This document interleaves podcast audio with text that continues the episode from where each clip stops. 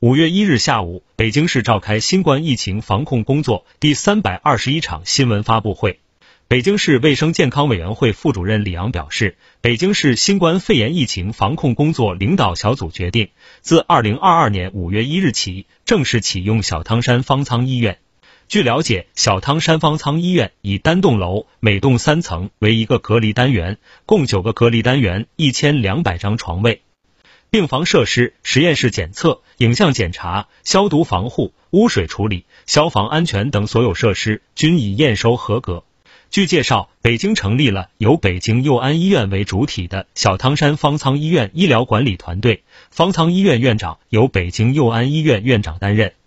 下设综合协调、医疗护理、信息联络、感染控制、医护团队、医疗专家和感染防控专家等七个工作组。涵盖呼吸、感染、重症、急诊、中医、检验、放射、药剂等专业人员。目前已启用第一隔离单元，共四十名医务人员进入隔离区开展工作，其中医生八名，护士三十名，感控专员二名，收治无症状感染者和轻型病例十二名。下一步，小汤山方舱医院将根据疫情发展形势，有序分布启用其余隔离单元。视情况，陆续从十九家市属医院抽调精锐力量参与方舱医院诊疗救治工作。